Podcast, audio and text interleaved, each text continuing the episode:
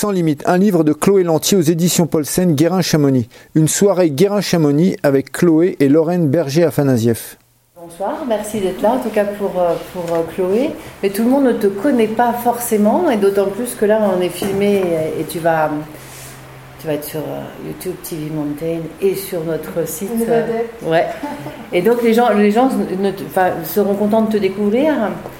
Donc Chloé Lantier qui vient pour la parution d'un livre chez nous. Donc c'est pas ton premier livre, c'est ton deuxième livre. Le premier tu l'as sorti il y a trois ans, donc tu disais. C'était février 2020. Et le titre c'était? Très les clés pour performer sans se blesser. Et ma rédactrice est juste là de mon premier livre. Mais moi je vais lire juste euh, parce que c'est tu as, un long euh, cursus, donc je vais, je vais lire euh, ta présentation, comme ça les gens sauront qui tu es, puis il y a peut-être des gens qui vont découvrir des choses qu'ils ne savent pas de toi. Chloé Lantier est diplômée d'une maîtrise en biomécanique et performance humaine de l'Université de la Colombie-Britannique à Vancouver et d'un bachelor en sciences et en physiologie de l'exercice de l'Université de Montréal. Avec plus de 30 ans d'expérience, elle exerce aujourd'hui en tant que consultante en biomécanique et performance humaine auprès des cliniques d'orthopédie sportive et de performance, d'équipes professionnelles et d'athlètes de tous les niveaux ou encore lors d'événements sportifs. Elle travaille entre autres avec le PSG et le programme spatial de la NASA. Athlète accomplie, elle a réalisé plus de 40 podiums entre elles, championne du monde de 24 heures de VTT en 1999, passionnée de ski de rando et de skating. Elle a également bouclé les 560 km et 1600 km. Alors comment tu dis ça De l'Itarod L'Itarod Trail en Alaska. Donc ça, c'est une course avec des chiens de traîneau, c'est ça Mais moi, je l'ai fait en vélo, ah, avec des chiens de traîneau. Ah ouais, en vélo. Ok. Elle a le statut d'entraîneur professionnel certifié. Engagée dans la vie locale, elle dirige à Chamonix Mountain Endurance Academy et le Chamonix Mountain Running Festival. Donc tu es canadienne, tu vis à Chamonix depuis combien de temps? Moi je suis à Chamonix à temps plein, ça fait 8 ans, je crois, 2014. Mais avant ça, j'étais entre ici et l'Amérique du Nord. Je travaillais à Genève, à l'école de médecine. Puis euh, je passais tout mon temps ici à m'entraîner ou à faire des compètes. Fait que, euh, fait que ça fait. Je sens que je suis ici depuis 15-20 ans. Super. Et donc, tu viens de, nous sortir ce, livre qui s'appelle Sans limite. Ça a été dur de trouver un titre Ah oui. ah oui, c'est jamais facile un titre. Tu as une bonne idée, mais tu peux prendre des. Tu sais, les titres, c'est ça, c'est que au niveau, euh, au niveau des maisons d'édition, ils veulent un titre qui se vend bien. C'est, ça fait du sens. Moi, j'ai ma propre idée, mais c'est pas nécessairement, c'est vraiment de. Puis trouver c'est difficile de trouver un titre qui définit vraiment mon matériel. ça, c'est important pour moi. Mais à la fin, je crois qu'on a le Mais il y a un sous-titre, c'est comprendre le cerveau de l'athlète d'endurance pour être plus performant. Donc en fait, tu t'adresses plus au cerveau qu'au muscle dans ce livre. Hello, come on in. Installez-vous, il y a des places là. Mais ce que je fais, ce que je fais dans le livre, c'est que j'explique comment souvent on pense que les muscles, toutes nos limites sont physiques, c'est musculaire, c'est on a du lactate, c'est ça la fatigue, mais dans le fond, tout, tout est relié au cerveau. Donc les muscles, la fatigue que vous ressentez, c'est une fatigue du cerveau et non musculaire. Et c'est ce que j'explique dans le livre en entier, comment le cerveau joue un rôle très important dans vos pratiques sportive, que vous fassiez de la compétition, que, qu'on marche, euh, coup vous partez pour une grande marche, que vous sentez un effort, que vous sentez la fatigue. Tout est relié avec le cerveau. On devrait apprendre ces choses-là à l'école, mais fait que j'ai décidé d'écrire un livre sur ça. Et alors, dans ton livre, en fait, tu parles beaucoup du mindset. Ouais. Du mindset. Qu'est-ce que tu, on peut le traduire comment en français? Mais la grosse chose, c'est ça, c'est que, tu sais, en ce moment, l'entraînement mental, c'est. Euh, je dois me mettre debout. Vous savez, moi, je ne peux pas parler assise. euh, es une femme d'action. Aïe, aïe, aïe. Non, mais c'est vrai, j'ai toujours été comme ça. Hi, euh, c'est, en ce moment, l'entraînement mental est très à la mode. Puis l'entraînement mental, c'est, en sport, c'est un développement. Fait que moi, je vois le mindset. Tu sais, quand on fait une compétition, on part courir, on peut avoir 10 différents états d'esprit en une heure. Vous êtes d'accord? Quand on peut se sentir fatigué, se sentir bien, on peut se sentir passionné, on peut se sentir, euh, on peut se mettre en doute. Fait que ça, c'est le mindset. Le mindset, c'est notre état d'esprit du présent en sport. mais on met tellement d'emphase sur la force mentale qu'on oublie que le, mental, c'est un développement en sport. C'est pas être faible ou être fort. Fait que la raison pourquoi je me sers beaucoup de mindset, premièrement, j'aime mieux le mot mindset que état d'esprit. Fait ils m'ont permis de servir de beaucoup d'anglicistes, donc je suis très heureuse.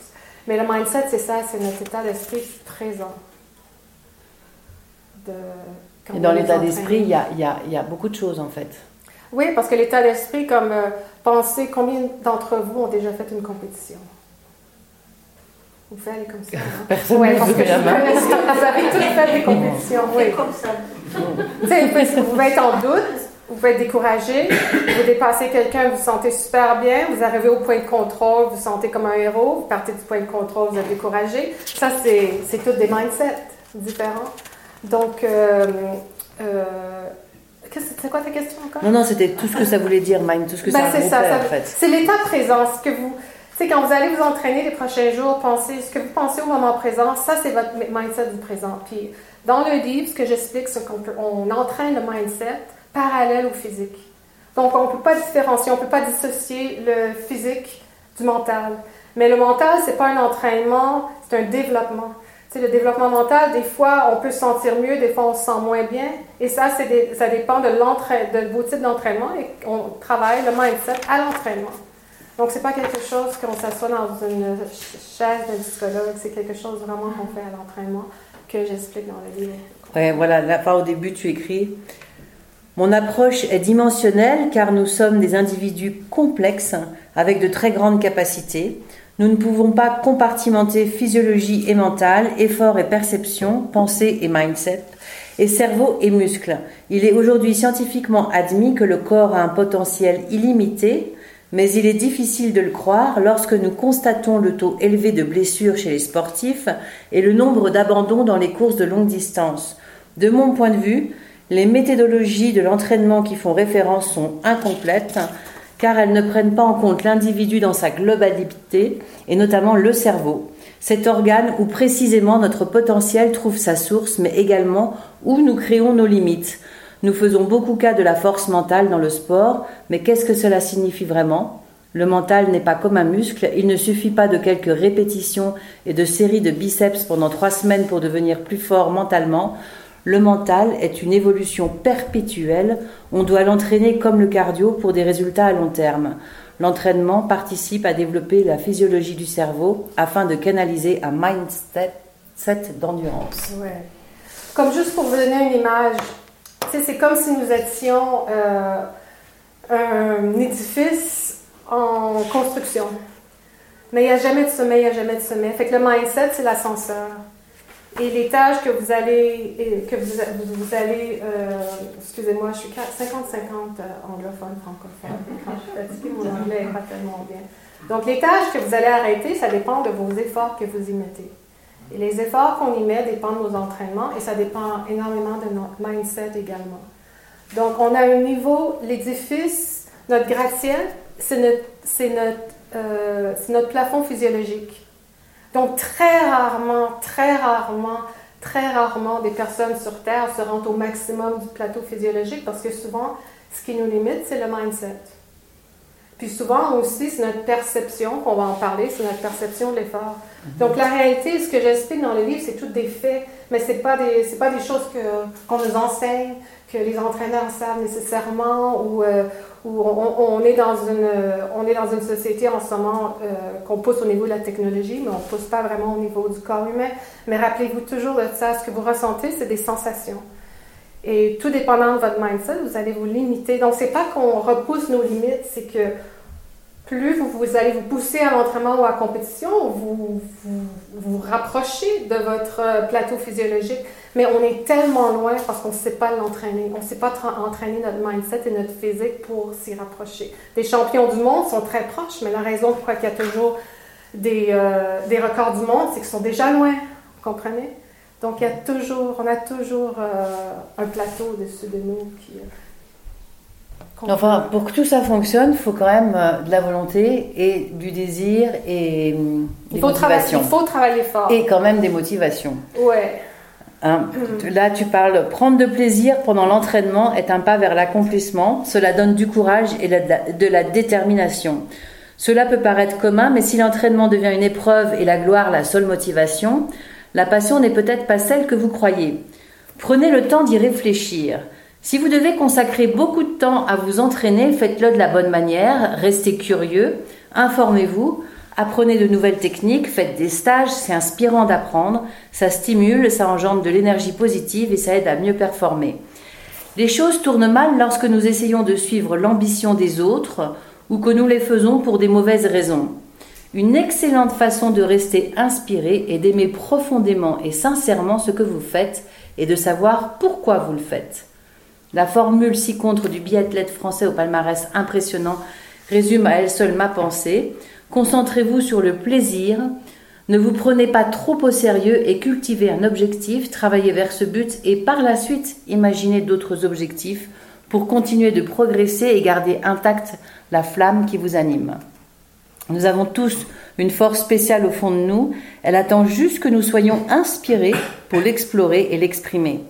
Tout le monde ne fait pas du sport par pure passion. Pour certains, c'est davantage un besoin physique, presque une dépendance. Mais avec une vie équilibrée, le sport est une bonne dépendance s'il ne tourne pas à l'obsession. Si vous êtes incapable de prendre une journée de repos et ressentez toujours le besoin de vous pousser d'aller plus loin, plus vite, plus intensément, sans que ce, ne soit jamais assez, il est nécessaire de vous interroger. À terme, cela produit du stress sur le système nerveux immunitaire, provoquant des blessures récurrentes voire des troubles immunitaires qui peuvent mettre la longévité d'un sportif en jeu. Donc c'est l'intention qui compte. Ce qui est super important, et la motivation. c'est de savoir pourquoi. C'est pourquoi vous entraînez, pourquoi vous voulez faire un 10 km, pourquoi vous voulez... Si, si on sait pourquoi, c'est un, dès le début, c'est une intention. L'intention, c'est ça, c'est de savoir pourquoi je fais ça. Donc quand ça devient, quand, quand ça devient très dur, quand vous faites une montée, mais c'est plus facile de vous rappeler, je sais pourquoi je fais ça. La motivation, c'est une action. Donc, la motivation, c'est pas un sentiment. Souvent, les gens disent Ah, je n'étais pas motivé ce matin. Oui, tu étais motivé, tu es quand même sorti t'entraîner, mais c'est normal. Tu as des intentions, tu dois t'entraîner trois fois par semaine, quatre fois par semaine, tu dois faire cette complète. Mais il faut, pas, il faut différencier motivation et intention. Intention, c'est pourquoi je fais ça, et la motivation, c'est une action. La motivation, c'est se lever et de s'entraîner à 6 heures le matin. Comme je vous dis souvent, moi, j'ai pas le goût de me lever le matin, tu sais, je suis fatiguée, mais c'est pas parce que je suis pas motivée. Le fait que je me lève, ça, c'est une motivation. OK? Donc, est-ce que vous savez vos intentions en une, phrase, comme pensez-y? Pourquoi vous entraînez? Parce que la bonne chose de savoir pourquoi, de savoir ses intentions, c'est qu'on a plus de motivation. Tu sais, certaines personnes, c'est pour perdre du poids, certaines personnes, c'est pour euh, faire un marathon en 3h30, certaines personnes, c'est juste être capable de faire une montée de 1000 mètres de faire une nouvelle voie, de faire un sommet. Quand on a nos intentions, ben, c'est plus facile de se rendre à nos objectifs. Puis avoir une motivation aussi, c'est plus, plus la motivation est élevée, plus vos intentions sont élevées, plus vous allez vous lever le matin aussi. Si c'est juste pour Ah, j'aimerais ça faire une descente cet hiver, mais quelle sorte de descente? Ah, j'aimerais ça faire ce couloir. Quel couloir? Donc, tu vas commencer à t'entraîner dans un couloir un peu plus facile, plus difficile, mais la motivation, c'est de faire ce couloir, ce couloir-là, cette montée-là, ce 8000 mètres. Et plus votre motivation est précise, avec des intentions, mieux vous allez euh, joindre vos objectifs. Donc, c'est ça que j'essaie de dire dans, la première partie. Bon, alors, on, est toujours euh, bah, dans les motivations, intentions, mais il y a quand même, euh, au bout d'un moment, euh, ça devient peut-être aussi une, euh, comment dire, ça devient trop récurrent. On peut peut-être qu'à ça et on va finir par exploser parce qu'il y a une fatigue du cerveau aussi à un moment donné qui peut, qui peut survenir. Mais ce qui se passe, c'est que souvent, on, perd, on perd de vue ce qu'on veut faire, on perd de vue ce qu'on veut accomplir. Puis il y a toujours des excuses. C'est ça le gros problème aussi. C'est facile de lâcher. Puis plus tard dans le livre, je parle beaucoup au niveau de la routine. Euh, la routine, c'est super important et de trouver, de trouver l'espace, de trouver un flow. Quand on s'entraîne, il faut que nos entraînements soient, fassent partie de notre rythme de vie. Comme aller chercher les enfants à l'école, aller faire euh, le supermarché, euh, se lever, aller travailler. L'entraînement doit faire partie de ce rythme-là. Comme ça, ça devient une habitude, ça devient quotidien, ça, devient du rythme de vie. Et quand ça fait partie du rythme de vie, C'est plus facile. C'est plus facile. Oui, mais tout le monde n'est pas euh, sportif professionnel et vit pas que pour ça. Donc, euh, on a quand même tous un stress à côté dans son travail, dans autre chose. Et c'est là où tu parles de la fatigue du cerveau. Tu dis oui, vous savez que l'activité cérébrale augmente votre, votre effort perçu. Si vous partez courir la tête, la tête pleine de stress ou après avoir passé des heures à jouer aux jeux vidéo, l'effort musculaire vous semblera plus dur que si vous vous entraînez tôt le matin après une nuit de sommeil réparatrice. Une partie de cerveau, le cortex frontal, est chargée de l'analyse, de la pensée rationnelle et de la logique. C'est la seule partie de vous qui peut penser. C'est votre puissance mentale, ce n'est pas techniquement une structure anatomique mais une fonction. Vous l'utilisez pour réfléchir ou raisonner. C'est le traitement cérébral de la douleur sociale et de l'inconfort émotionnel. Il n'atteint son plein développement qu'après l'âge de 20 ans. Il est responsable de la maîtrise de soi. Il se fatigue comme un muscle ou se travaille comme un coureur de fond. Il s'active avec plus ou moins d'intensité tout au long de la journée en fonction de vos activités et de votre niveau de stress physique et émotionnel.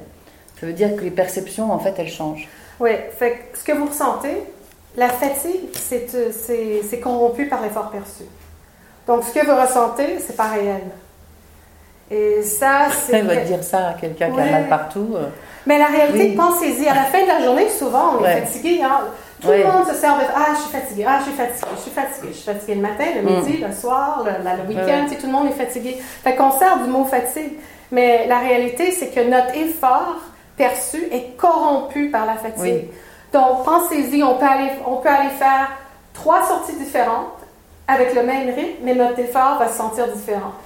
Quand je parle du, euh, des euh, jeux euh, vidéo, des jeux vidéo, ben, premièrement, le cerveau, l'alimentation du cerveau, c'est le glucose. Quand on est très stressé, fatigué, la raison pourquoi quand vous êtes très, excusez-moi, quand vous êtes très stressé, vous avez une confrontation avec quelqu'un, on devient super fatigué physiquement, parce, mais c'est la perception du cerveau, c'est la fatigue du cerveau. Et ce qui se passe aussi quand on sert beaucoup de notre cerveau, quand on travaille très dur, on se concentre, on joue aux vidéos, on réduit notre euh, pourcentage de glycogène euh, du cerveau. Et ça, ça nous, ça nous fait sentir beaucoup plus fatigués. C'est pour ça qu'à la fin de la journée, si vous allez vous entraîner, souvent vous sentez fatigué, mais c'est un effort perçu du cerveau. Donc, vous n'êtes pas rempli de lactate dans les cuisses. C'est ça la différence. Vous partez, puis on se sent mieux. On revient. Ah, une chance que je suis allée, mais c'est la, perception. Et c'est ça aussi mon livre, c'est comment entraîner aux perceptions, comment entraîner les perceptions de la fatigue, la perception de l'effort, la perception euh, de la douleur. Parce que tout ça est centré sur le cerveau. Donc, si vous avez un mauvais mindset, vous avez une journée super difficile, votre effort. Et souvent aussi, c'est ça, c'est que des fois, il faut travailler beaucoup plus fort. Hi, Bill. Des fois, il faut travailler beaucoup plus. Est-ce que vous pouvez euh, penser la dernière fois, penser à un circuit, un sentier, ou si vous faites du vélo ou de la nage ou de la course à pied, que vous faites régulièrement? Mais des fois, vous allez le faire, puis c'est plus difficile. Hein? Des fois, c'est plus facile. Mais ça, c'est votre effort perçu. Des fois, c'est juste parce que votre mindset n'est pas là. Vous êtes découragé. Euh, euh, vous, sentez que l'entraînement, euh, vous prenez du poids, que l'entraînement, ça ne vaut pas la peine, vous, vous, en avez, marre du travail, vous avez une confrontation avec votre partenaire. Votre effort perçu va monter. Mais c'est tout par rapport au cerveau. Encore, vous avez autant de pouvoir. Souvent, on est stressé avant une course, on sent ah, je suis nerveuse, ah, je ne me, suis pas, me suis pas assez entraînée. Vous allez avoir une super bonne course. C'est toutes des perceptions. Bah, heureusement, on a une chance, c'est quand même, on sait que maintenant, euh, parmi toutes les découvertes concernant les merveilles de la planète et toutes les inventions de l'homme, rien ne rivalise en complexité avec notre propre cerveau. Le cerveau humain se compose de 86 milliards de cellules, appelées neurones, des cellules qui transportent rapidement des informations sous la forme de pics de tension. Donc, on, enfin, on, va parler de la neuroplasticité du cerveau. Hein. Donc les neurones sont densément connectés les uns aux autres à travers des réseaux complexes et le nombre total de connexions entre ces neurones se compte en milliers de milliards. Vous pouvez, pour, vous donner une idée, imaginer qu'il y a 20 fois plus de connexions dans un millimètre carré cube de tissu cortical qu'il y a d'êtres humains sur la planète. Si ces chiffres sont impressionnants, ce ne sont pas seulement eux qui rendent le cerveau intéressant, mais c'est aussi la façon dont tous les neurones interagissent La neuroplasticité le processus par lequel des neurones sont créés, se réorganisent et améliorent l'efficacité de leur communication entre eux. Elle s'opère chaque fois que vous faites un nouvel apprentissage, qu'il soit académique, créatif ou moteur. Notre machinerie n'est en effet pas entièrement préprogrammée, elle se façonne en interagissant avec notre environnement et nos expériences.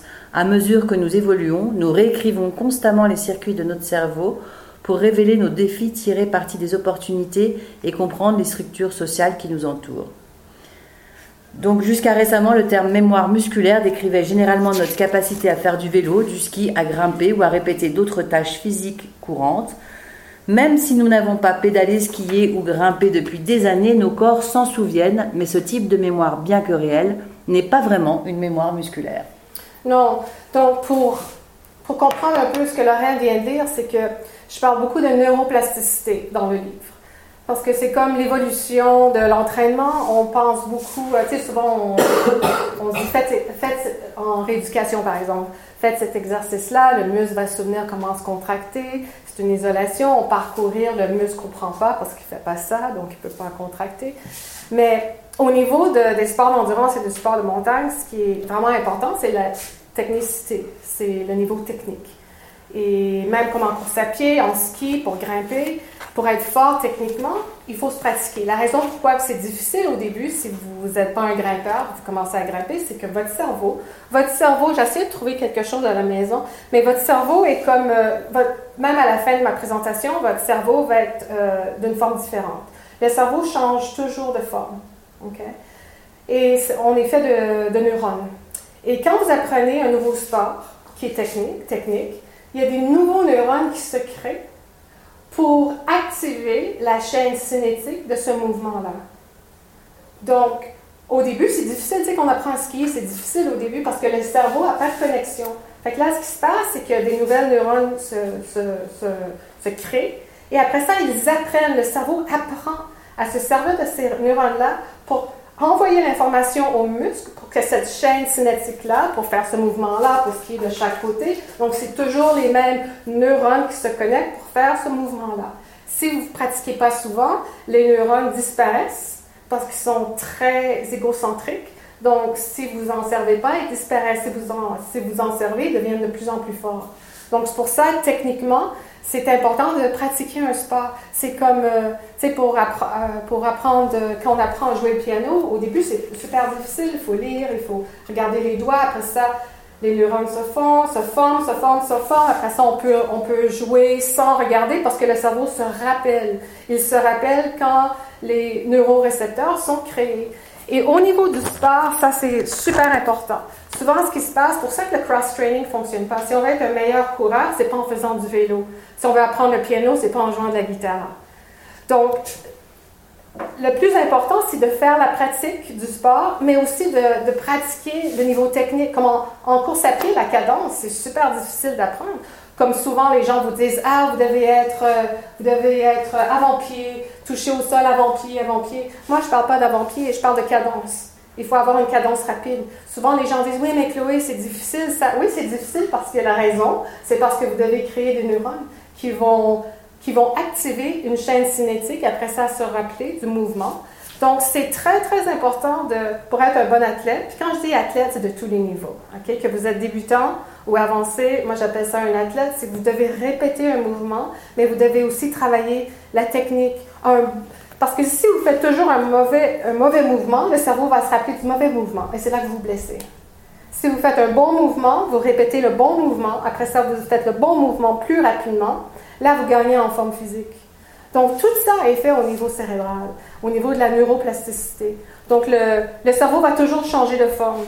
Puis pour atteindre ce niveau-là, il faut répéter le mouvement au moins quatre fois par semaine. Donc souvent, quand vous lisez des articles, puis ils vous disent Ah, vous pouvez juste vous entraîner trois fois par semaine. Trois fois par semaine, c'est assez pour maintenir. Mais pour vraiment améliorer un mouvement technique et améliorer la forme physique, il faut que le cerveau soit au moins activé quatre fois par semaine. Et ça, c'est pas juste aller s'entraîner. C'est aller s'entraîner, mais c'est faire des exercices techniques, c'est travailler la cadence, c'est euh, faire des, exercices, des exercices rapides, c'est vraiment travailler le côté pratique de votre sport spécifique. Enfin, c'est vraiment le sujet du livre. Hein. Oui. C'est vraiment. Euh, Puis, ce que, puis ce que je fais dans le livre, c'est que je donne plein de stratégies, puis je donne énormément d'exemples d'athlètes avec qui je travaille, soit des Olympiens, des élites, ou certains d'entre vous aussi sont dans mon livre. Euh, fait, comme ça, je mets beaucoup de théories en pratique. Comme ce que tu disais au début, c'est la mécanique du cerveau. Ce que je fais, c'est que je divise le cerveau en trois. On a, on a trois cerveaux super importants. On a un colocataire, on a un professeur, puis on a notre ordinateur. Le colocataire, c'est votre mindset. Le colocataire, c'est une personne qui vit dans vous, c'est votre petite voix, qui, qui, aime vous dire, qui aime vous influencer, qui aime vous dire que vous n'êtes pas assez vite, euh, que vous êtes découragé, que vous ne devriez pas aller vous entraîner, vous devriez rester couché. Et c'est la petite voix qui vous dit que vous êtes trop grosse, vous êtes trop mince, que vous n'êtes pas assez en forme. Et cette voix-là est très dominante. Fait que ça, c'est. Fait quand je, quand je parle d'un mindset, de votre. Euh, d'une mentalité, mentalité de votre, d'une mentalité qui prend le dessus de votre forme physique, c'est le colocataire. On en a besoin du colocataire. On en a besoin mais il faut être ami avec eux. Le problème, c'est que le colocataire aime être arrogant. Ils aiment, tu sais, quand on commence une course, puis qu'il y a une personne en face de vous euh, qui vous, qui vous euh, touche avec les bâtons. Quand on commence une compétition, c'est toujours l'enfer. Il y a plein de monde, c'est frustrant et tout. La raison que vous avez donné un coup de pied à la personne en avant, c'est votre colocataire qui est très agressif. Puis vous avez le professeur. Le professeur, c'est le rationnel. Le professeur, c'est le côté du cerveau qui fait le pro, pros and cons, comme on dit en anglais. On regarde le côté positif, le côté négatif. Mais l'affaire la, c'est qu'on n'a pas le temps pour ça. Fait que souvent, le, professeur est en arrière. Il dit OK, j'écoute, j'écoute, j'écoute. Eh, mais on devrait, on devrait. Fait que, des fois, tu sais, quand on pense Ah, je vais acheter ce vélo-là, mais j'ai pas assez d'argent, mais je devrais quand même l'acheter. Ça, c'est le professeur puis le colocataire qui se parle. OK? Puis on a un ordinateur. L'ordinateur, c'est notre base de données. Ça, c'est tout ce que vous vivez. Ça, c'est qu'à chaque fois que vous avez une mauvaise expérience, une bonne expérience, c'est dans l'ordinateur. Puis il y a beaucoup, beaucoup de virus. Les virus, c'est, tu sais, souvent, vous êtes dans une compétition, puis là, vous commencez à vous sentir, euh, vous avez des problèmes euh, digestifs. Puis vous vous rappelez, a deux ans, vous n'avez pas fini une course parce que vous avez eu un gros problème digestif, puis tout d'un coup, vous ressentez ce que vous avez vécu il y a deux ans. Ça, c'est votre virus. Tu sais, des fois, on a vécu quelque chose quand on était jeune, quelque chose se passe, on a tout d'un coup ce sentiment-là. Ça, c'est les virus, c'est ce qui est dans. Puis ce, le côté de notre, cerveau qui est l'ordinateur, qui, stocke toutes les données, toutes les données, tous vos entraînements, toutes vos répétitions, comment vous mangez, vos habitudes et tout, agit beaucoup plus rapidement que le colocataire et le professeur. Donc, c'est pour ça, pour ça aussi qu'on a des tendances à avoir des mauvaises habitudes. C'est à cause de notre stockage de données. Ce que je fais dans le livre, c'est que je rentre, je rentre l'athlète avec ces trois cerveaux-là, puis je vous explique comment l'entraîner. C'est ça la grosse différence. On ne peut pas être fort ou faible mentalement. C'est plutôt qu'il faut être élastique mentalement. J'appelle ça l'élasticité mentale. Il faut apprendre à se pousser. Il faut réduire notre effort perçu. Il faut réduire notre résistance à la fatigue. Il faut, faut augmenter notre résistance à la fatigue. Et tout ça se fait à l'entraînement. Puis en faisant ça, ce qu'on fait, c'est qu'on entraîne un mindset que notre colocataire euh, va être assis sur sa chaise, il va nous regarder, mais il n'y aura plus de contrôle. Donc, quand on va, par exemple, vous sentez toujours très faible, puis pas en forme quand c'est temps de monter une pente OK? Il y a des gens qui peuvent. Euh, ouais, quand il fait super chaud, la pente raide. Ah, encore une fois, je ne serais pas capable. Mais là, vous allez commencer à vous entraîner deux fois par semaine à juste faire des montées puis des descentes. Vous allez commencer très court, après ça, vous allez aller plus haut, redescendre, plus haut, redescendre. Puis votre compète est la semaine prochaine. Fait qu'il y a des chances qu'il fasse super chaud. Fait que vous allez vous pousser à vous entraîner quand il fait chaud. Là, le mental, c'est pas pour s'acclimatiser. C'est que l'effort perçu quand il fait chaud est beaucoup plus élevé. Mais quand on se pratique à le faire, ça devient, ça devient plus facile pour le cerveau parce que ça devient une habitude, on l'a déjà fait. Donc, quand la course va arriver, puis on monte, c'est comme c'était un mois que je m'entraîne à la chaleur. Fait que je sais comment je vais me sentir dans une demi-heure, dans 40 minutes, dans 50 minutes. Donc, je vais ralentir ici, je vais pousser plus loin. Élastique, c'est savoir quand repousser et quand relâcher et quand foncer. Et ça, on fait ça à l'entraînement, vous comprenez? Parce que souvent, quand on regarde le côté juste technique du livre, je vous perdrai. C'est pour ça que j'ai introduit un côté qui est, scientifique, mais après ça, on rentre en pratique. Puis il y a, puis il y a, une évolution de chapitre à chapitre à chapitre à chapitre. Ce qui est très répétitif, c'est que je dis beaucoup, c'est que la répétition est très importante, puis il faut travailler fort. Pour réduire notre effort perçu, il faut travailler fort. Si vous travaillez, si vous poussez jamais, à chaque fois que vous vous poussez, l'effort perçu est là. Ah, je suis fatigué, je vais arrêter. Mais si vous vous poussez, votre effort perçu descend. Plus votre effort perçu descend, plus vous vous approchez de votre plateau physiologique. Puis plus vous entraînez à vous pousser, votre mindset change. Parce que souvent, notre mindset aussi, c'est ça en sport, c'est que le mindset est parallèle à nos efforts. Comme vous connaissez euh, Raphaël Nadal? Oui. Oui. C'est un très bon exemple. Euh, vous avez suivi le Roland Garros il y a deux semaines? Ah oui. Oui. Donc, Raphaël Nadal, très grand joueur de tennis, il a une blessure dégénérative au pied. Raphaël Nadal s'entraîne depuis qu'il a six ans. Tout le monde disait dans les journaux, parce qu'il jouait, il gagnait, il a gagné le, le Roland Garros. Dans les journaux, c'était la force mentale de Nadal, la force mentale. Mais ça n'a rien à voir avec la force mentale. C'est comment il s'entraîne à persévérer, à pousser. C'est sa perception de la douleur est tellement basse qu'il peut pousser beaucoup plus que la moyenne parce qu'il s'entraîne de cette façon-là. C'est pas, c'est ça la différence avec des grands champions, c'est que c'est pas plus facile pour eux, c'est juste qu'à s'entraîner dans l'inconfortable, c'est pas juste sortir euh, à chaque matin pour aller s'entraîner, c'est je suis censé faire cet entraînement intensif-là, même si je me sens pas bien, je vais faire cet entraînement, cet, entraînement de cette façon-là. Même si j'ai une, une mauvaise journée, je vais aller faire ma course de deux heures ce soir. Je vais pas ralentir parce que je suis fatiguée mentalement, vous comprenez? Donc, la, force mentale que vous voyez de grands athlètes, c'est qu'ils persévèrent, ils poussent, puis ils ont une résistance à la fatigue beaucoup plus élevée avec une perception d'effort et, et, de la douleur beaucoup plus basse. Donc, ils peuvent, ils poussent beaucoup plus, ils n'ont pas plus d'accumulation de lactate. C'est comme quand vous regardez les premiers coureurs du marathon du Mont Blanc, notre perception, c'est Waouh, ils courent tellement vite pour vous, parce que c'est votre perception. Mais pour eux, ils courent submaximal. Ils n'ont pas de lactate dans les jambes. Ils sont juste fatigués parce qu'ils viennent de courir 42 km. Mais quand on traverse la ligne d'arrivée, est-ce qu'on s'effondre puis on s'en va à l'hôpital pendant deux semaines? Non, parce qu'on a énormément de réserves.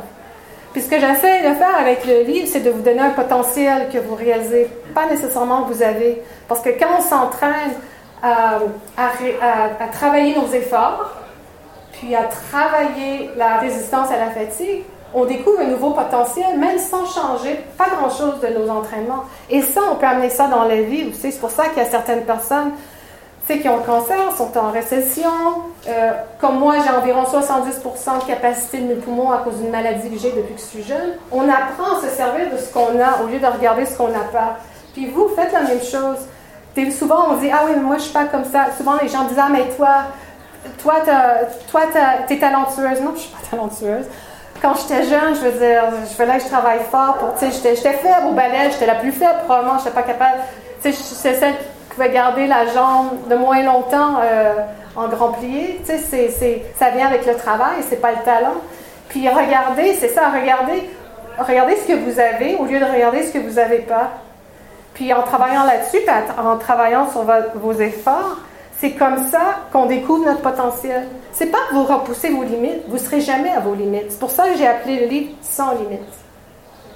C'est parce qu'on n'a on pas de limites et même les meilleurs au monde, c'est très rare parce que souvent ils vont se blesser. Et souvent, c'est le mindset. Tu sais, quand on regarde les Olympiques, je vais vous donner un exemple. Excuse-moi. Hein. Oh non, mais vas-y, c'est très bien. OK. Maman, excuse-moi. tu sais, quand on regarde les Olympiques, puis on regarde les coureurs, puis là, il y en a trois, quatre, hein, sont devant, ils vont, ils vont. Puis là, il va gagner, il va gagner. Puis là, tout d'un coup, il y en a un qui lâche. Mm. Hein? Pourquoi qu'il lâche? Parce qu'il est proche de l'arrivée et puis il lâche trop tôt, non? Mais la raison. Je sais pas. Quand on relâche, c'est ça aussi, c'est qu'il y a deux choses qui se passent. C'est que ça revient au début à notre motivation, c'est mm. que sa motivation n'est pas assez forte pour travailler l'effort. L'effort est tellement intense, mais quand on sait qu'on veut gagner la médaille d'or, ceux qui ont travaillé cette intensité-là à l'entraînement vont plus avoir de chances de garder l'intensité qui est très difficile. Ils ont du lactate dans les jambes, la fatigue est horrible, la douleur est horrible, mais ils continuent Et ceux qui relâchent, c'est le mindset, souvent c'est Ah, je ne gagnerai pas, fait que je viens de relâcher. Mais il pourrait, mais ça ne veut pas dire qu'il est plus faible physiquement. Vous comprenez? Donc souvent, c'est ça qui se passe aussi, c'est que les gens relâchent. Tous les gens du TMB, la moitié des gens qui s'inscrivent à l'UTMB qui ne finissent pas, c'est qui, c'est consciemment, ils décident de lâcher. C'est pas physique. Mais tous les entraînements, tous les magazines, puis tous les livres, tout ce qu'on vous dit, c'est d'entraîner vos fréquences cardiaques, entraîner vos seuils anaérobiques et anaérobiques. C'est toutes des données physiologiques. Mais on vous dit jamais, très rarement, comment entraîner vos efforts perçus, comment entraîner vos efforts. Il y a l'effort mental et l'effort physique. L'effort mental, c'est là que la fatigue cérébrale arrive. C'est la, plus grosse, c'est la plus grosse cause de, de DNF dans les sports d'endurance c'est que les gens sont fatigués et décident de lâcher. Mais c'est une fatigue mentale et non une fatigue physique. Mais quand on s'entraîne de la propre façon, c'est plus facile de repousser parce qu'on a fait ça à l'entraînement. Un, effort physique, c'est physique. Fait physique dur, c'est quand on sent vraiment qu'il y a du lactate, c'est l'intensité, on a du lactate, on est fatigué, notre cœur est à 180. Ça, c'est un effort dur, difficile. Mais un effort intense, c'est tout au niveau du mindset. Des fois, on n'est même pas, votre cœur peut être à 140, vous n'avez pas encore de lactate, mais vous sentez stressé. Je ne serai jamais capable de finir ça. Une personne vient vous passer. Ah non, je ralentis. Hein? toutes, les, pensées que vous avez, soit pendant l'entraînement ou la compétition, souvent c'est ça, c'est trop intense pour vous, fait que vous décidez de lâcher. Donc ça c'est hein. ouais, fait que ça c'est euh, oh là là. c'est dur hein. Ce qu'on fait ce soir aussi c'est difficile, c'est qu'on essaie d'expliquer, tu sais, elle essaie de lire des sections, j'essaie de vous l'expliquer. C'est qu'il faut vraiment le lire, le lire au complet pour comprendre tout. Mm. Mais ce que je pousse vraiment, c'est, c'est ça, c'est que notre, votre potentiel, c'est vraiment apprendre à repousser, à repousser vos efforts et non vos limites. J'avais, j'ai mis sur les réseaux sociaux hier, je ne sais pas si vous avez vu, mais j'ai mis euh, Usain Bolt, tout le monde connaît Usain Bolt? Oui. Donc, pourquoi? Parce que c'est le meilleur exemple. Pourquoi vous pensez qu'il était le meilleur au monde? C'était quoi sa qualité? Sa qualité physique. Grand, puissant, quoi d'autre? Résistant, il est véloce. Résistant, il est véloce. Il a la volonté. Volonté. Comme d'habitude, les gens disent parce qu'il est plus vite au monde. parce qu'il est très vite. Quoi d'autre? Il s'est énormément entraîné. Il s'est énormément entraîné. Il a du talent. Ouais. Regardez ça. Ben, premièrement, c'est ça qui est important, puis j'en parle beaucoup dans le livre, c'est qu'Usain Bolt n'avait pas beaucoup de talent, puis il a une grosse scoliose dans le dos. Fait que même au niveau de son physique, son physique était parfait pour être le plus rapide au monde. Mais c'est comme ça aussi avec l'entraînement, travailler dur. Mais ce que je veux amener ici, c'est que mon travail est beaucoup là-dedans aussi. C'est la mécanique, comprendre le sport, comprendre la mécanique, autant de blessures que la mécanique pour performer avec des stratégies. Mais ce que Usain Bolt avait, c'est que Usain Bolt était le sprinter qui ralentissait le moins. Donc, dans un sprint de 100 mètres, on n'accumule pas de lactate. Quand les, aux Olympiques, aux championnats du monde, quand les sprinteurs finissent le 100 mètres, c'est la seule épreuve olympique que tu accumules pas de lactate. C'est pas assez long. Donc, mais l'affaire qu'il y a, c'est que les, les sprinteurs s'entraînent à s'entraîner le plus vite possible. Le 100 mètres, c'est qui est le plus vite. Mais Usain Bolt, il y a un super de bon entraîneur aussi, c'est que lui a trouvé une vitesse maximale qu'il pouvait garder le plus longtemps possible. Puis après ça, il commençait à ralentir. Parce qu'écoutez ça, tous les, tous les compétitions de 100 mètres, les coureurs commencent à 100 mètres. Les coureurs, d'habitude, commencent à ralentir vers 40-50 mètres. Ils ne peuvent pas maintenir. Mais est-ce que vous, si vous regardez des vidéos, vous voyez que Usain Bolt, il dépassait toujours tout le monde, hein, la dernière partie? Parce que lui, c'est lui qui ralentissait le moins à partir de 60 mètres jusqu'à 100 mètres. Parce qu'il avait gardé, il avait trouvé une vitesse de pointe qui lui permettait de moins ralentir. Les autres avaient une vitesse souvent la même que lui, ou des fois avant lui, mais après ça, lui avait plus d'énergie pour continuer. Fait que ça, c'est comment on peut manipuler les efforts, même en stratégie. je parle beaucoup de stratégie. Tu sais, c'est comme à un moment donné, il y a une fille ici à Chamonix qui a dit Ah, je fais le 70 km en, en Italie, mais tu sais, à chaque fois que je finis mes courses, euh, je sens que j'ai toujours de l'énergie, mais durant la course, je sens que j'ai pas d'énergie. J'ai donné, j'ai donné comme euh, conseil, ben, commence la course très lentement, le premier tiers. Après ça, accélère un peu si tu peux, mais réserve ton énergie dans les montées. Va un peu plus vite sur le plat. Puis quand, euh, dans les descentes, quand tu arrives sur le plat, tu vas voir que tu as de l'énergie, tu as tendance à aller plus lentement, mais là, pousse un peu. Puis plus les kilomètres à la fin, plus tu approches de la ligne d'arrivée, essaye d'aller un peu plus rapidement. Elle m'a appelé tout de suite à la ligne d'arrivée, puis c'est pas une fille super en forme. Puis elle m'a dit ça a marché, c'était incroyable comment j'avais de l'énergie. À la fin, elle était fatiguée, mais la raison, la raison, c'est qu'elle elle a mis une stratégie de vitesse pour ses efforts. Et c'est ça que les 100 mètres, puis Bolt était très bon dans 200 mètres. 200 mètres, il, il savait exactement, comme quand Allez sur YouTube ce soir, puis regardez ses compétitions. Regardez, regardez-le courir, vous allez voir exactement. Et c'est la même chose dans tous les compètes. Dans tous les compètes. La seule, fois qu'on ne voit pas ça, c'est dans les ultras. Le sport le moins scientifique en ce moment et le plus généralisé, c'est le trail. En course à pied, on travaille beaucoup là-dessus. Les marathons, les demi-marathons. Euh, en vélo, c'est pareil, c'est très scientifique. Mais en trail, c'est comme on vous dit, allez courir, vous faites un 100 km, entraînez-vous 100 km par semaine. Non. Premièrement, on a tous des seuils différents. Quand j'étais allée au marathon des Sables, je m'entraînais juste 80 km par semaine parce que j'étais en médecine, je travaillais pour payer mes études. Je ne pouvais pas m'entraîner 200 km par semaine. Fait que c'est ça aussi, c'est qu'on a tout notre propre niveau. Mais ce qui est intéressant du corps humain, c'est qu'on n'a pas besoin de technologie. Et c'est la raison pourquoi j'ai écrit ce livre-là, c'est que vous avez tellement de potentiel. Puis quand on découvre comment se servir de ce qu'on a, ben c'est là qu'on se libère. C'est pas une force mentale ou physique, c'est vraiment apprendre ce qui se passe dans notre corps. Pourquoi je pense comme ça? Pourquoi je me sens comme ça? Ah oui, je devrais faire ci, je devrais faire ça. Ah oui. Fait que ce que je fais, c'est que je vous fais penser, je vous fais écrire, je vous donne des stratégies, je vous donne beaucoup d'exemples, comme ça c'est inspirant, c'est motivant. Puis quand je finis le, livre, ce que je dis vraiment, c'est que dépensez pas beaucoup d'argent dans la technologie, parce que les technologies, puis j'en parle, les technologies vous blessent. Comme les souliers de carbone, il y a beaucoup, beaucoup de technologies que ça vous donne des données, mais ça ne vous donne pas de la forme physique. Tu sais, l'autre jour, j'étais avec une copine, puis elle avait sa petite page de glucose, puis était toute fière, mais je dis oui, mais ça fait pas, ça, ça te donne pas de la forme physique, juste savoir ton glucose. Moi, je le, je le sens, si je manque de glucose, j'en ai besoin de plus. Fait que soyez pas euh, intimidés si vous n'avez pas les dernières souliers, si vous n'avez pas le plus gros, le, le, plus, le vélo le plus léger. Mais ce qui est important, par exemple, c'est de progresser, de toujours sentir que vous progressez. Puis euh, c'est un peu ce que je fais dans le livre. S'il y a des gens Est-ce qui ont qu'on des questions. est-ce qu'on vous a ouais. perdu un peu ou ça fait Non, mais peu peut-être si vous avez des questions, parce que là, elle est partie en. Elle est sans limite, cette fille. Donc, euh, on va. Ce qui est difficile, c'est que c'est ça, ouais. on ne peut pas Ouais. compartir. Oui, oui, c'est de compartimenter, ouais, ouais, c'est- compliqué. Mais ce qui serait bien en ce moment, c'est enfin, en que... tout cas, ça tu nous laisse plein d'espoir. Ben oui. On se dit waouh. Ben, l'affaire c'est qu'il y a beaucoup d'entre vous, comme qui est dans mon livre, je l'ai donné comme exemple, il y en a d'entre vous qui font mon vertical.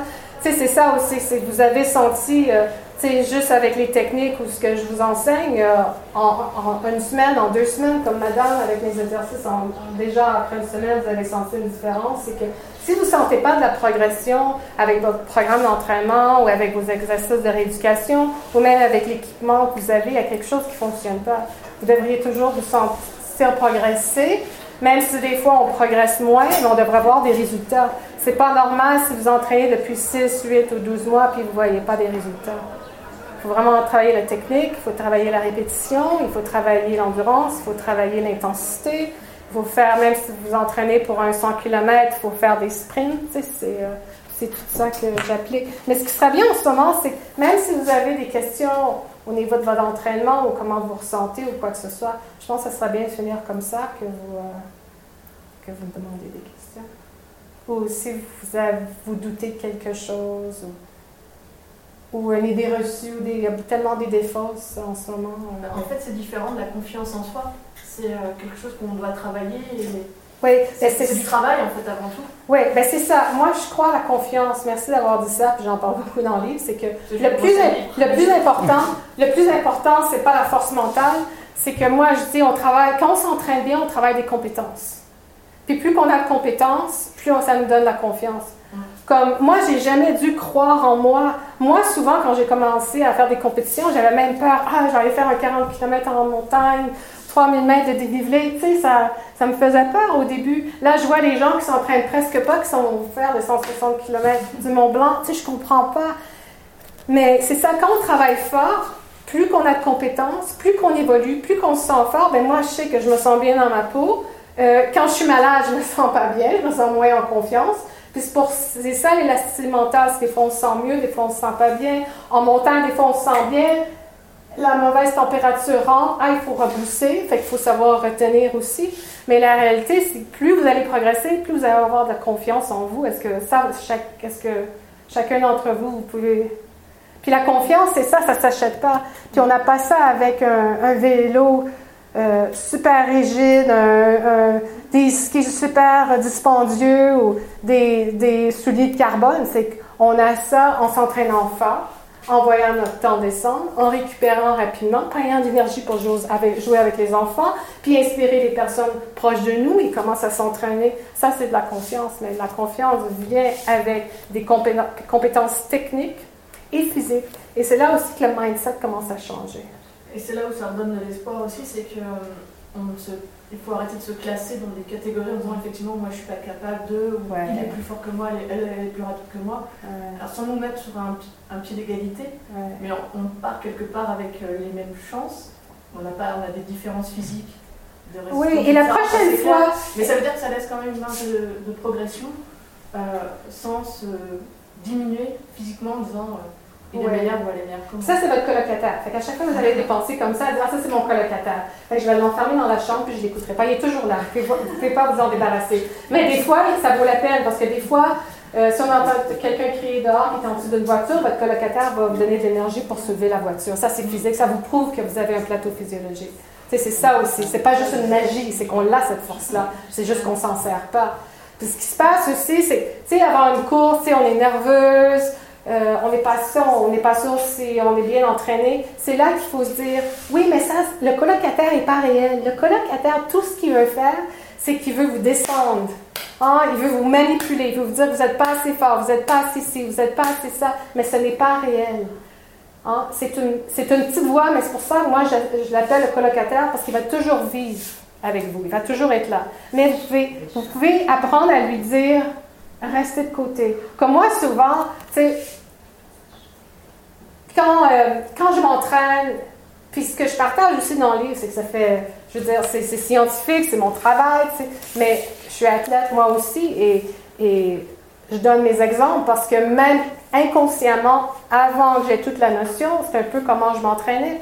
Puis souvent, ce qui se passait, c'est que plus, la, plus les conditions météorologiques étaient être difficiles pour une compétition, plus je m'entraînais dans ces conditions-là. Parce que moi, je me disais, sans y penser, dans le fond, ce que je disais, c'est que mon colocataire ne me dira pas qu'il fait super froid. Ça fait deux, trois mois que je m'entraîne à moins 40. Fait je sais exactement comment je vais me sentir. Fait dans la compétition, quand j'étais en vélo à moins 40, je me disais, je vais me sentir bien dans deux heures. J'ai tapé, je me sens, je savais comment j'étais pour me sentir. Fait que c'est comme ça aussi, en s'entraînant de façon difficile, on s'habitue à mettre le colocataire euh, de côté. Puis une chose que je fais beaucoup, surtout en montagne, tu sais, on, est en montagne, c'est des longues journées, tu sais, des fois on est fatigué, des fois on se sent moins bien, des fois on a le goût de retourner, puis on sent la fatigue. Hein, cette fatigue-là, on la ressent plus en montagne. C'est une fatigue, les jambes ne sont pas toujours là. Fait que souvent, moi, je dis, hey, fatigue, je parle à mon colocataire, mais dans ma tête, ça me met le sourire, je dis, hey, fatigue, j'ai pas terminé. Ce soir, on va dormir, fait que tu peux, tu peux qu'on va dormir, mais euh, je te mets de côté parce que je sais que la, puis là, je commence à pousser un peu plus, puis je me sens mieux. Fait que quand une bonne chose, c'est que la minute que vous commencez à vous sentir insécure, dites que c'est votre colocataire. Puis moi, je crois pas, on ne doit pas se parler. C'est plutôt le contraire. C'est qu'on doit se focaliser sur ce qu'on fait. Focalisez-vous sur je vais, je vais, améliorer, je vais, améliorer ma technique, je vais être plus léger au sol, je vais dépenser moins d'énergie, je vais boire avant d'avoir soif, je vais manger avant d'avoir faim. Il y a une grosse montée, il fait chaud. OK, je vais mettre ma casquette. Vous concentrez toujours sur ce que vous devez faire. Comme ça, on oublie de penser à ce qu'on pense. Puis, prenez la théorie du à chaque fois que vous sentez bien, poussez pas trop fort parce que très bientôt, vous n'allez pas vous sentir bien. Quand vous allez vous sentir pas bien, très bientôt, vous allez vous sentir bien. Fait que c'est ça qui est important aussi, c'est un autre côté de la système mental. Mais le plus, le plus important, c'est plus vous allez pratiquer, si, si, vous avez, si vous êtes intéressé au matériel, vous, vous lisez le livre, vous allez avoir énormément d'outils pour être capable de faire ça, de mettre le colocataire de côté, puis de ne pas évaluer à quoi vous pensez. Ça, c'est le pire. Le pire. Mais ce qui est bien à faire, c'est quand vous revenez d'une compète, regardez qu'est-ce que j'ai bien fait aujourd'hui que je dois continuer à faire, qu'est-ce que j'ai pas bien fait, pourquoi je l'ai pas bien fait, qu'est-ce que je devrais améliorer. Est-ce que c'est mon hydratation, est-ce que c'est mon rythme, est-ce que c'est ma stratégie, puis vous continuez à travailler là-dessus, puis après ça, vous continuez. Il ne faut pas trop penser. Si on pense trop, ben là, vous perdez énormément d'énergie. Il faut contrôler les pensées, quoi. Oui, puis ce qui est important aussi, c'est ça, c'est de réaliser qu'en sport, parce que je ne suis pas une psychologue, psychologue, humaine, puis ici on ne parle pas de santé mentale, mm. c'est euh, du self-talk, on fait ça dans la mm. santé mentale, on ne fait, pas ça avec des sportifs, c'est plutôt le contraire, c'est qu'on veut vraiment, mm. euh, on veut vraiment éliminer des pensées euh, on veut éliminer les pensées puis rester focalisé sur ce qu'on mm. fait. Oui, oui, les parasites. Sur les, sur les stratégies, sur les votre stratégie. Mm, mm. Puis la dernière, dernière partie, moi je l'aime beaucoup la dernière partie parce que c'est ça, je vous dis exactement les stratégies à vraiment focaliser. Puis ça, on ne lit pas dans les magazines, on n'y en a pas, on n'a pas ça dans les livres. Puis souvent, juste savoir à quoi focaliser pour une compétition, une expédition, des fois ça enlève énormément de pensées parasites garder un bon mindset. Ben, merci. Mais alors, donc, avec la lecture de Sans Limites, on n'aura plus aucune excuse. Si oui, on en avait toujours. C'est ça que je dis, c'est normal. Hein? C'est quand vous ne vous sentez pas bien, c'est normal. Hein? Je veux dire, c'est ça aussi. Est-ce qu'il y a d'autres questions? Est-ce qu'il y a des questions? J'ai arrêté de parler. Moi, je veux bien. Ouais. Euh, tout à l'heure, vous disiez que pour euh, progresser dans un sport, il fallait s'entraîner plus de trois fois par semaine. Euh, enfin de répéter, etc. Mais du coup, dans les sports où du coup on est sur du euh, triple effort ou du double effort comme le triathlon ou les aquathlons, etc., c'est difficile de s'entraîner dans chaque sport plus de trois fois par semaine. Du coup, est-ce que ça veut dire qu'on ne peut pas progresser dans les trois sports en même temps pour vous euh? Non, vous pouvez, puis j'ai une section sur le triathlon, vous allez aimer dans le livre. Ouais. Ça tombe parce bien. Que, ouais, parce que c'est ça, j'ai essayé de toucher à tout. Hein. Je, je avec montagne, vélo. Le triathlon, ce qui est important, c'est de ne pas passer plus de temps dans votre, votre sport qui est le plus faible. Mm. Fait que ce qui est important, c'est de bien diviser les trois. Puis, mais vous devez quand même mettre le volume. c'est ça, c'est s'entraîner pour des Ironman, c'est presque impossible d'avoir un emploi à temps plein. Hein. Est-ce que vous faites olympique ou Ironman? Euh, Alpha Ironman pour l'instant. Alpha Ironman. Ce, que, ce, que, ce qui est bon, c'est d'avoir des cycles de deux semaines. Puis vous alternez. Comme une semaine, vous faites plus vélo de course, la semaine après, vous faites plus vélo course, euh, vélo nage, après ça, nage et course. Ça fait qu'il y a une évolution. Ça, c'est super important. Euh, puis, garder le week-end pour, deux grosses sorties. Puis, travailler vraiment, courir après nager. Et, euh, non, non, c'est courir après cycliste après nager, courir. Fait euh, vous pouvez nager première chose le matin, mais le reste, euh, des fois je dis faites, moins de volume et faites beaucoup de. enchaînement. Comment on dit ça en, en français C'est ça, enchaînement. C'est le plus important. Mais ce qui est très important, c'est que, euh, tu sais, des fois, souvent dans les, dans les livres, on vous dit, ah, même, je vois dans les magazines, ils vous donnent des programmes d'entraînement, mais ils vous disent toujours de faire du cross-training. Mm. Pourquoi? Si vous voulez être bon coureur, il faut courir moi, j'ai fait de la compétition de vélo et de la course à pied. De vélo, j'en ai fait pendant 10 ans, puis j'étais quand même coureuse. il fallait que je fasse autant de course à pied. Puis de vélo, c'est encore, est-ce qu'on si on veut apprendre à jouer de la guitare, on ne fait pas du cross-training en jouant du piano pour être mis aux guitares. C'est la chaîne cinétique, c'est les mouvements spécifiques. On sert des, mollets différemment. De la course, du vélo et tout. c'est pour ça qu'il faut, faut, vraiment mettre le temps dedans. Malheureusement, dans mon livre, je vous dis qu'il faut travailler. Je ne donne pas de. C'est un peu la recette, hein? Oui, c'est pour ça que je suis pas populaire. répétition, répétition, travail, euh, ouais. Est-ce qu'il y a d'autres questions? On, a le droit de récupérer des fois Ah oui, oui, oui, oui, oui, j'en parle beaucoup aussi. Non, non, ça, c'est, il, y a, une grosse partie sur, euh, sur l'insécurité de l'athlète, c'est le surentraînement. je parle beaucoup de ça aussi. Pas d'excès. Ah non. non, non, de toute façon, la récupération, c'est le plus important. C'est pour ça, mon livre, c'est surtout sur la qualité, c'est pas sur la quantité. C'est la, mm. la, qualité d'entraînement. Et même, il y a beaucoup d'athlètes, comme l'année passée, j'ai travaillé avec Molly Seabell, qui a gagné la médaille de bronze aux Olympiques au marathon chez les femmes. Puis elle a un entraîneur. Six mois avant les Olympiques, son entraîneur m'a appelé. C'est beaucoup mon travail que je fais. Elle avait un problème à la hanche, elle ne pouvait pas faire le volume et tout. Fait que quand je l'ai rencontrée, quand on a discuté, je me rendais compte que ce qui lui manquait le plus, c'était de la récupération. Elle avait un bon entraîneur, mais des fois, on est tellement dedans. Fait que j'ai coupé tout son volume. On a juste fait de l'intensité. Puis sa hanche a super bien été. On n'a pas eu de douleur. Puis son, son temps, c'était son deuxième marathon en compétition. Puis elle a gagné la médaille de bronze.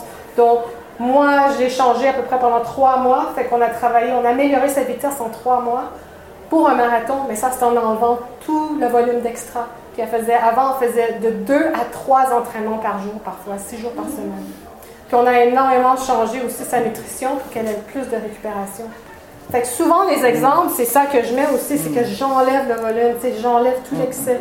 Puis je parle beaucoup de minimalisme, c'est trouver le max, comment optimiser votre entraînement avec le moins possible. Vous en parliez beaucoup premier. Ouais. C'était très intéressant. Ouais. ouais. Pour l'entraînement mental, c'est la même chose euh, que vous avez dit euh, de l'entraînement physique. Euh, le cross, le cross-train, c'est pas utile. C'est, la plupart est spécifique pour l'entraînement mental, la plupart est spécifique pour le sport. C'est avec l'entraînement Oui, mais c'est spécifique à l'environnement. Oui, ok. C'est à l'environnement. Tous les sports de montagne, les sports, euh, tu sais, les coureurs de, Tour de France, il faut qu'ils s'entraînent à faire des, grandes montées, des grandes traverses, tu sais, à la chaleur, tu sais, je veux dire, c'est comme ça qu'on développe un mindset spécifique. Fait l'environnement est excessivement important. C'est pas en s'entraînant. Euh, comme quand je faisais de la course de vélo l'hiver, je m'entraînais pas sur mon turbo trainer, euh, je m'entraînais dehors parce que j'aurais pu faire deux fois plus d'entraînement à l'intérieur, mais j'aurais pas eu le fitness puis le mindset pour ce qui se passait à l'extérieur. Le cross-training, ce que je dis pour que vous compreniez vraiment, comme moi, j'ai toujours fait plusieurs sports, mais comme je fais du ski rando, du skating, parce que j'aime tout ça, c'est pas pour faire du cross-training pour la course à pied. Fait que ce qui est important, c'est que si vous voulez faire un sport et être mieux, vous devez vraiment focaliser là-dessus. Mais c'est très important de faire d'autres sports aussi pour euh, plusieurs raisons, mais c'est pas comme, comme Seb, tu sais, quand toutes les années là que tu fais du vélo, tu as vu que tu fais beaucoup moins de ski que tu en faisais avant, mais tu es beaucoup plus fort en vélo. Tu sais, c'est ça qui est cool. C'est, c'est euh, dans le fond, il faut. La, la, seule chose, c'est que des fois, ça vaut la peine pour un an. Tu sais, si vous avez un objectif, lisez mon livre, vous avez un objectif, ok, je vais essayer pendant un an de m'entraîner un peu plus, de faire plus ça. Je vais garder ça, mais je vais en faire un petit peu moins, puis vous allez sentir la différence. On ne peut pas tout faire.